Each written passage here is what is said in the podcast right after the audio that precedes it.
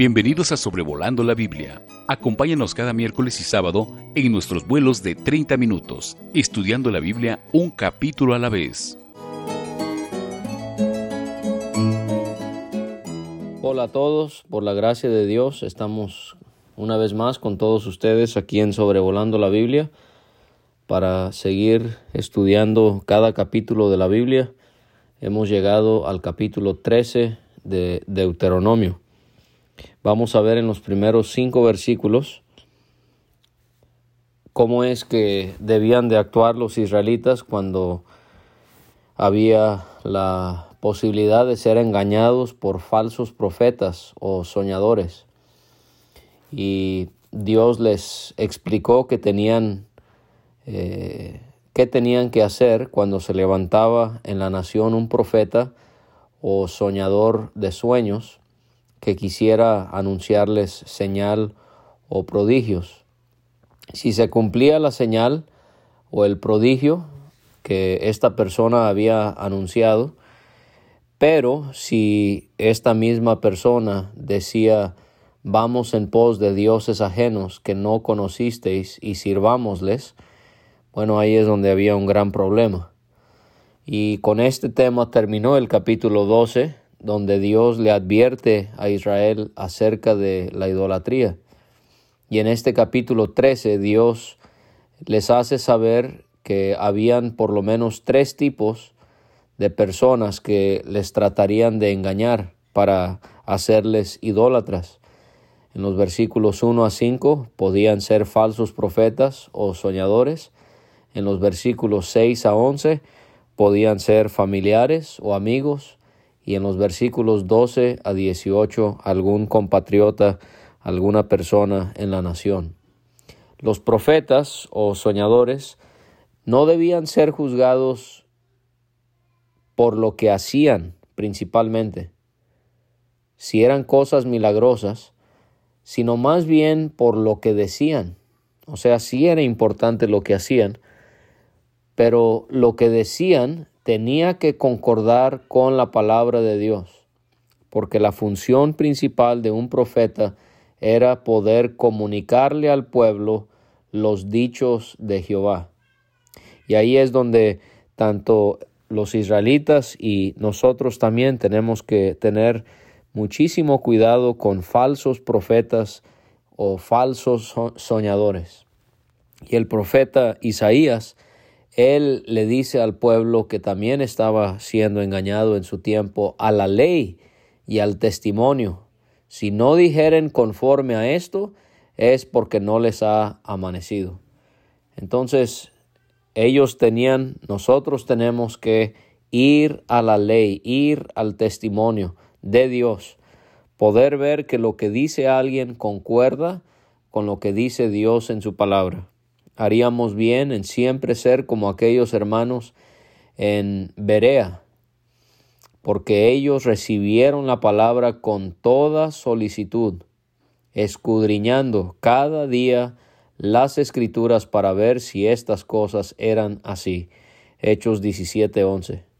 Así que no importa lo que puede hacer un hombre, no importa la apariencia que tenga un hombre, no importa su nivel económico o el conocimiento que aparenta tener, tenemos que irnos a ver que lo que Él dice concuerda o no con lo que Dios dice en su palabra. Y en este caso, los milagros o los sueños no debían de confundir al pueblo de Dios, porque a lo largo de la historia, y esto va a ser algo muy, pero muy común, especialmente en la tribulación, es que hay personas que tienen la apariencia de profetas o de personas enviadas por Dios que pueden hacer milagros, pero son completamente falsos. Es más, son personas que son promovidas, enviadas y empoderadas por Satanás. En 2 Tesalonicenses 2, versículos 8 a 10, escuche lo que dice el Espíritu Santo a través de Pablo sobre el anticristo. Entonces se manifestará aquel inicuo a quien el Señor matará con el espíritu de su boca y destruirá con el resplandor de su venida, inicuo cuyo advenimiento es por obra de Satanás, con gran poder y señales y prodigios mentirosos, y con todo engaño de iniquidad para los que se pierden, por cuanto no recibieron el amor de la verdad para ser salvos. Esto mismo lo confirmó Jesús antes de irse al cielo después de su resurrección. Eh, perdón, antes de su muerte, eh, antes de su crucifixión, más bien. Él dijo en Mateo 24, entonces si alguno os dijere, mirad, aquí está el Cristo, o mirad, ahí está, no lo creáis, porque se levantarán falsos Cristos y falsos profetas y harán grandes señales y prodigios, de tal manera que engañarán, si fuere posible, aún a los escogidos. Otra vez hablando del periodo de la tribulación. Dice la palabra de Dios en Apocalipsis 13, en los versículos 13 a 15, también hablando de la bestia que surge de la tierra, eh, dice el Espíritu de Dios acerca de él, también hace grandes señales, de tal manera que aún hace descender fuego del cielo a la tierra delante de los hombres, y engaña a los moradores de la tierra con las señales que se le ha permitido hacer, en presencia de la bestia, mandando a los moradores de la tierra que le hagan imagen a la bestia, que tiene la herida de espada y vivió, y se le permitió infundir aliento a la imagen de la bestia, para que la imagen hablase e hiciese matar a todo, lo, a todo el que no la adorase. Así que ahí vemos pasajes de que no porque alguien haga milagros significa que es enviado de Jehová enviado de Dios, tanto con Israel y esto también aplica con nosotros. No podemos entrar en esto en detalle, pero en el Nuevo Testamento podemos ver muy claramente que el don de la profecía y el don de recibir sueños por parte de Dios como revelación de su voluntad, esto es algo que ya ha cesado.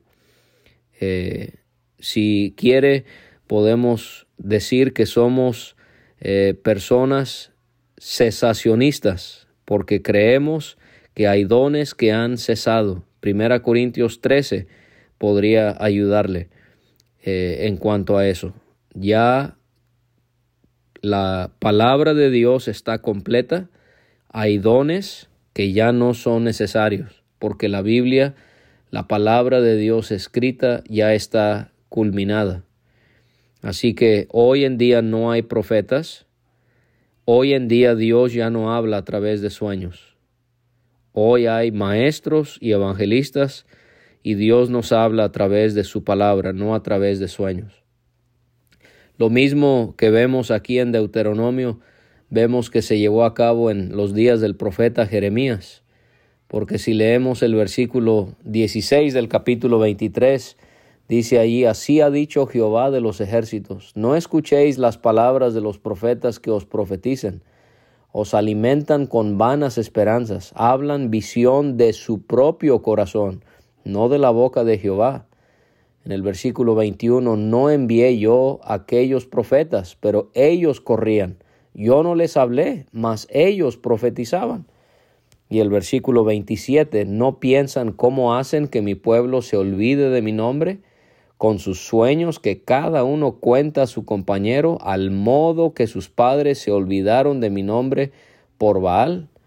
Así que lo mismo que ocurrió en los días del pueblo de Israel, al llegar a Canaán, ocurrió en los días de Isaías, ocurrió en los días de Jeremías, ocurrirá durante la tribulación, pero vemos que también es algo que ocurre en estos días. Abundan falsos maestros. Pudiéramos leer en Judas, en Pedro, eh, en Timoteo. Hay cartas en el Nuevo Testamento que enfatiza, que enfatizan que el hecho de que nos encontremos en los últimos días, esto hace que abunden falsos profetas.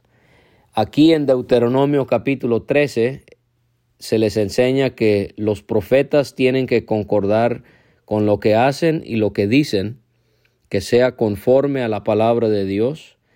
Pero en Deuteronomio 18, en algunas semanas vamos a llegar a ese capítulo, si Dios permite, Y ahí vamos a ver que el falso profeta se identifica porque profetiza algo, pero no se cumple. Esto lo vemos una y otra vez con sectas religiosas donde tienen profetas o profetizas y profetizaron varias cosas y no se cumplieron. Esto es algo también muy grave. Esto es algo que debe identificar a un falso profeta. Así que aquí en Deuteronomio 13, alguien puede hacer grandes milagros, alguien puede revelar grandes sueños, pero si dicen cosas que van contra la palabra de Dios, podemos identificarlos como falsos. Son empoderados y habilitados por Satanás. Y los israelitas no debían darle oído a las palabras del profeta ni al soñador de sueños, porque Dios les estaba probando. O sea, había una intención para que Dios permitiera que surgieran estos falsos. Los estaba probando para saber si lo amaban con todo su corazón y con toda su alma. Un verdadero cristiano en nuestro tiempo no se extraviará para siempre por causa de una falsa doctrina. Es posible que nos descuidemos y caigamos en error doctrinal, pero el Espíritu Santo siempre nos va a llevar a reconocer nuestro error y, y regresar a la verdad. Pero aquellos que se extravían en una doctrina ajena y nunca son restaurados es porque nunca fueron verdaderamente creyentes, no tenían al consolador dentro de ellos y por lo tanto no pudieron discernir lo que era falso y verdadero. A eso se refiere la primera carta de Juan en el capítulo 2 y versículo 19. Dice él, salieron de nosotros, pero no eran de nosotros, porque si hubiesen sido de nosotros, habrían permanecido con nosotros, pero salieron para que se manifestase que no todos son de nosotros. Así que ese versículo enseña que cuando una persona se extravía por una falsa doctrina y nunca regresa, esta persona nunca fue verdaderamente salva. Dios quería que ellos siguieran a Dios, no a estos falsos profetas o soñadores, sino lo siguieran a Él. Tenían que seguirle, tenían que temerle, tenían que guardar sus mandamientos, tenían que escuchar su voz, tenían que servirle y tenían que seguirle. Ahí hay varias cosas que Dios quería que los israelitas hicieran con Él el compromiso más grande que ellos debían de tener era seguir a Dios y lo que Él decía y no el hombre. Una secta se caracteriza cuando el hombre tiene más autoridad su palabra que Dios. Así que no tengamos inclinaciones eh, en ese tipo de actitudes o disposiciones. Aún nosotros que decimos reunirnos en una iglesia, que busca reunirse en el nombre del Señor Jesucristo, podemos caer a veces en el sectarismo de darle más preferencia a las enseñanzas de hombre que a la palabra de Dios. Ese tipo de profetas o soñadores tenían que ser matados por haber aconsejado al pueblo a rebelarse contra el Dios que los había sacado de la servidumbre de Egipto esta persona había tratado de apartar al pueblo del camino por el cual Dios quería que anduviesen. Era un pecado muy grave y tenían que ser matados. Tenía que matar quitándole a estas personas de en medio de ellos. En Deuteronomio 18:20 vemos que ellos debían de ser matados también por hablar en nombre de dioses ajenos. Ahora, hoy en día nosotros no vamos a matar a alguien que se identifica como un falso profeta o maestro, pero sí tenemos responsabilidad hacia personas que divulgan falsa enseñanza. Dice en Hechos 20, Pablo le dice a los ancianos en Éfeso, yo sé que después de mi partida entrarán en medio de vosotros lobos rapaces, que no perdonarán al rebaño, y de vosotros mismos se levantarán hombres que hablen cosas perversas para arrastrar tras sí a los discípulos. Así que nosotros tenemos que estar alertas, tenemos que estar pendientes de falsas enseñanzas siendo promovidas por falsos maestros. Y tenemos que actuar porque Pablo escribe a los Corintios, no es buena vuestra jactancia, no sabéis que un poco de levadura leuda toda la masa. En Gálatas 5, en el contexto de falsos maestros, Pablo dice, un poco de levadura leuda toda la masa. En Romanos 16, versículo 17, eh, nos enseña la palabra de Dios que debemos eh, en ocasiones separar a personas de la comunión de la iglesia por causa de falsa doctrina, ya que han sido corregidos, ya que se ha hablado con ellos y ellos no han querido entender. Entonces, eh, dice la escritura, por ejemplo, en Romanos 16, 17, mas os ruego, hermanos, que os fijéis en los que causan divisiones y tropiezos en contra de la doctrina que vosotros habéis aprendido y que os apartéis de ellos. De manera que allí vemos cómo es que debemos actuar, tenemos que hacer algo cuando hay falsa doctrina entre nosotros. El siervo del Señor, dice Pablo a Timoteo, con mansedumbre debe corregir a los que se oponen, por si quizá Dios les conceda que se arrepientan para conocer la verdad. En cuanto a nuestros hogares, el apóstol Juan nos instruye por el Espíritu, si alguno viene a vosotros y no trae esta doctrina, o sea, la doctrina de Jesucristo, no lo recibáis en casa, ni le digáis bienvenido, porque el que le dice bienvenido participa en sus malas obras. Así que hermanos, tenemos que actuar, tenemos que obrar. Cuando hay falsa enseñanza, ahí no hay tiempo para decir, bueno, vamos a orar y vamos a ver qué sucede. Esto es algo que tenemos que ver inmediatamente. No es que tenemos que apartar a la persona de inmediato de la comunión. Pudiera ser un hermano que va comenzando y está confundido. Tenemos que platicar eso con él. Estoy hablando aquí de alguien que ya se le advirtió, ya se trató de ayudarle, que insiste en enseñar falsa doctrina. Esto es algo que se tiene que ver. Y es algo muy serio porque predicadores falsos son maldecidos por Dios. Pablo escribe a los Gálatas que querían seguir un evangelio diferente, un evangelio con un énfasis muy eh.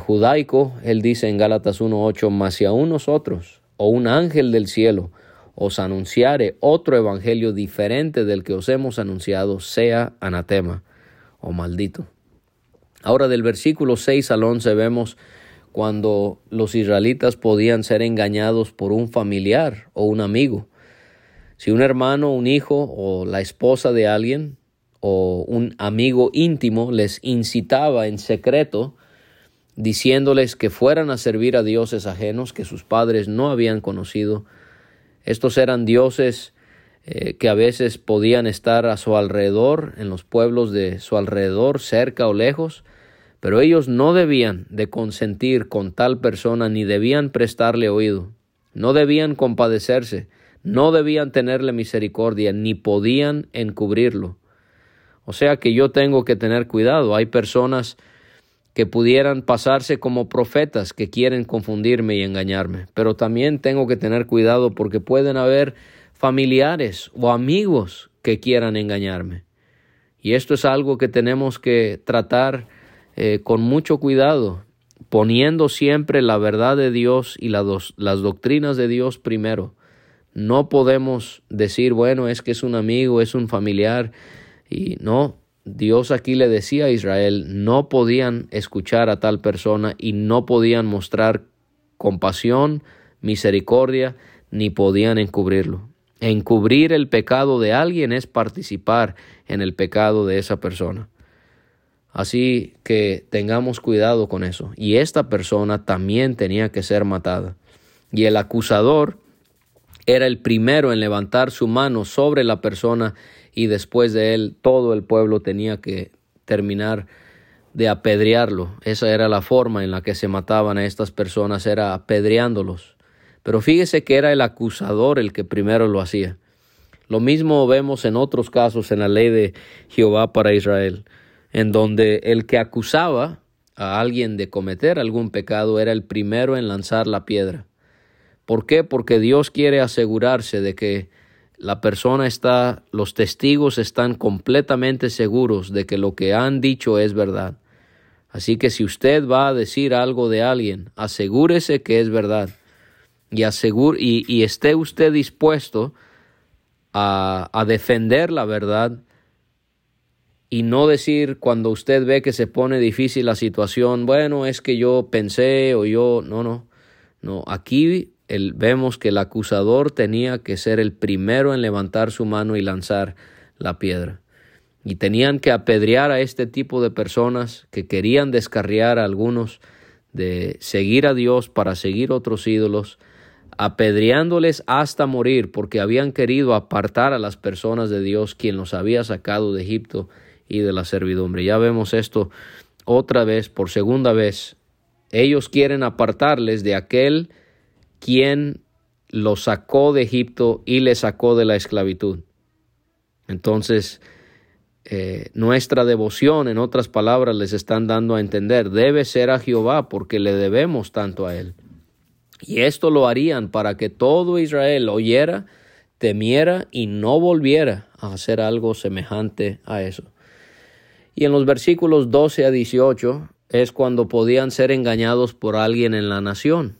Si se escuchaba que en algunas de las ciudades que Jehová les había dado para vivir, habían personas que les decían a otros que debían servir a dioses ajenos que ellos no conocían, debían de inquirir el caso.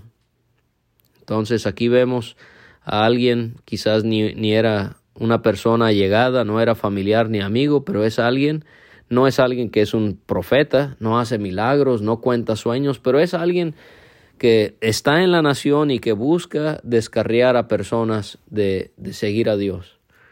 Bueno, aquí vemos que ellos, el pueblo tenía que inquirir el caso, tenían que buscar, tenían que preguntar con diligencia.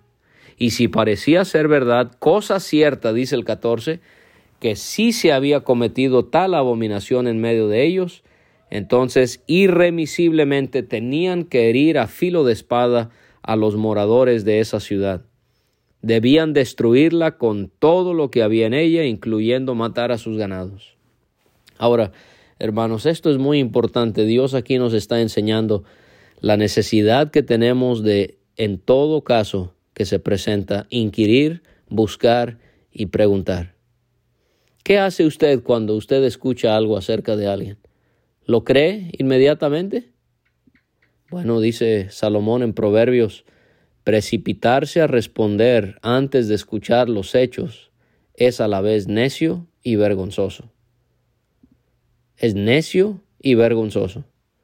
Cuando usted y yo creemos algo acerca de alguien sin primero ver qué es lo que dice esa persona, es ser necio y es vergonzoso. Aún el Señor, Él preguntó, leemos en Juan capítulo 7 y versículo 51, ¿es legal condenar a un hombre antes de darle la oportunidad de defenderse? ¿Es legal condenar a un hombre antes de darle la oportunidad de defenderse? Esto es lo que tristemente sucede eh, en tantas ocasiones. Personas son juzgadas sin primero ver el asunto con ellos. Esto no debe ser entre nosotros. Todo debe ser en boca de dos o tres testigos y primero tenemos que hablar con la persona antes de llegar a una conclusión. Así que en estas ciudades donde esto ocurría tenían que juntar todo el botín en la plaza, tenían que prenderle fuego, consumirlo con fuego la ciudad junto con todo el botín, sería como holocausto a Dios y llegaría a ser un montón de ruinas para siempre no debía volverse a construir ciudad allí. No podían pegar, eh, no podían tomar nada eh, del anatema. La, la escritura dice ahí, no podían pegar nada de su mano del anatema para que así se apartara de ellos la ira de Dios y así él tuviese misericordia y compasión de ellos para multiplicarlos como Dios le había jurado a sus padres. No podían tocar el botín, no podían tomar de los despojos, tenían que quemarlo completamente porque Dios no quería que tuvieran ningún contacto con algo que los hiciera irse detrás de la idolatría. Y todo, todo esto para que Dios tuviera misericordia y compasión de ellos y para que Dios los multiplicara como Dios lo había jurado a sus padres. Esta promesa la iban a recibir. Termina el capítulo diciendo, si ellos obedecían la voz de Dios y guardaban todos sus mandamientos e hicieran lo, lo recto delante de los ojos de Jehová. Gracias por acompañarme. Quiero corregir, dije, dije hace unos momentos que fue Jesús, pero eh, fue más bien Nicodemo ahí en Juan capítulo 7. Eh, dice el versículo 50, les dijo Nicodemo, el que viene, el que vino a él de noche, el cual era uno de ellos, ¿juzga acaso nuestra ley a un hombre si primero no le oye y sabe lo que ha hecho? Respondieron y le dijeron, ¿eres tú también Galileo? Escudriña y ve que de Galilea nunca se ha levantado profeta. Así que Dios nos ayude con cada una de estas cuestiones para que su nombre sea honrado y glorificado en cada una de nuestras vidas. Gracias por escuchar este estudio. Escríbenos a sobrevolando la Biblia gmail.com. Visita nuestra página www.graciamasgracia.com. Hasta la próxima.